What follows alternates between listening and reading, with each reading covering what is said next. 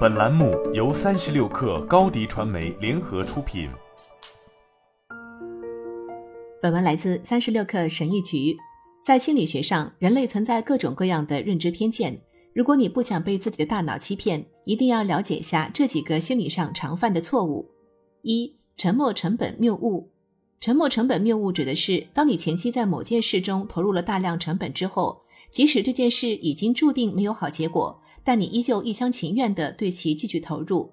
你越快对沉没成本谬误采取行动，你的生活就会越早变得更好。二、个人偏见。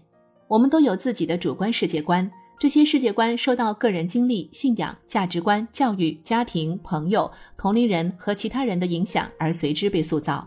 你就是到目前为止发生在你身上的所有事情的总和，你的观点、建议、世界观都被这一切影响着。我们很容易因为某件事而看不起或不尊敬某人，而没有意识到他们处于自身情况下的所有变量。不要把你对现实的看法投射到可能与你根本不同的人身上。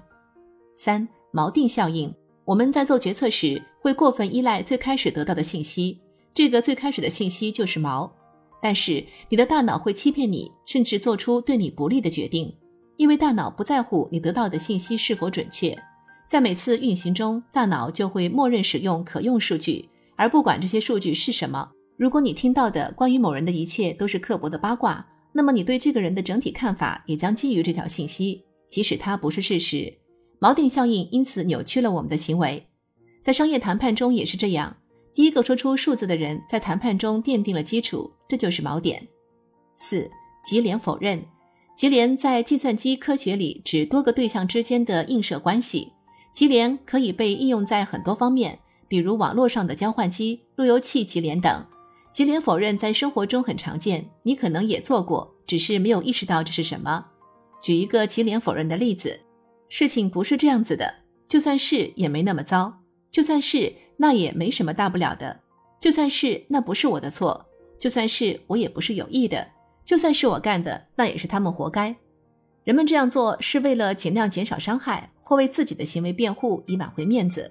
我猜你家里应该至少有一个人会用这种策略来逃避责任。五、高估成功的几率，这种现象也被称为幸存者偏差。毕竟历史是由胜利者书写的，媒体只报道那些成功的人，而从不展示成千上万的失败案例。幸存者偏差这个名字背后还有一个非常有趣的故事。在第二次世界大战中，人们通过观察从战场返回的飞机上的弹孔的位置来决定加固飞机的部位。最初，他们会在飞机返航时查看弹孔，并在弹孔多的地方进行额外加固，这是一种常见的做法。直到一位数学家指出了其中的问题。美国哥伦比亚大学统计学沃德教授表示，机翼是最容易被击中的位置，机尾则是最少被击中的位置。沃德教授的结论是，我们应该强化机尾的防护，因为虽然机翼的弹孔多，但这些机翼中弹的飞机都顺利飞回来了，而机尾中弹的飞机能飞回来的概率更小。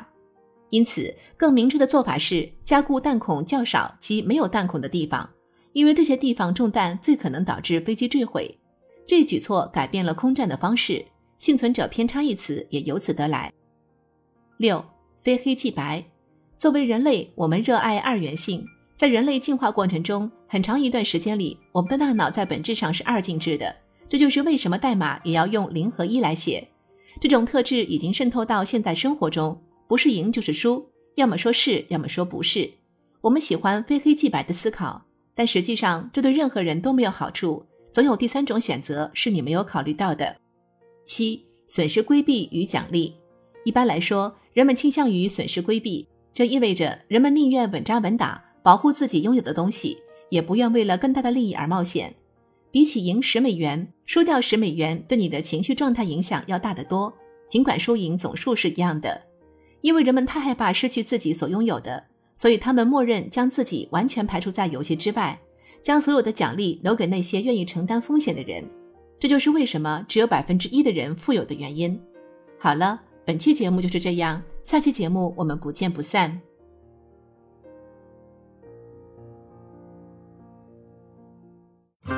新媒体代运营就找高迪传媒，微信搜索高迪传媒，有效运营公众号、抖音、小红书，赋能品牌新增长。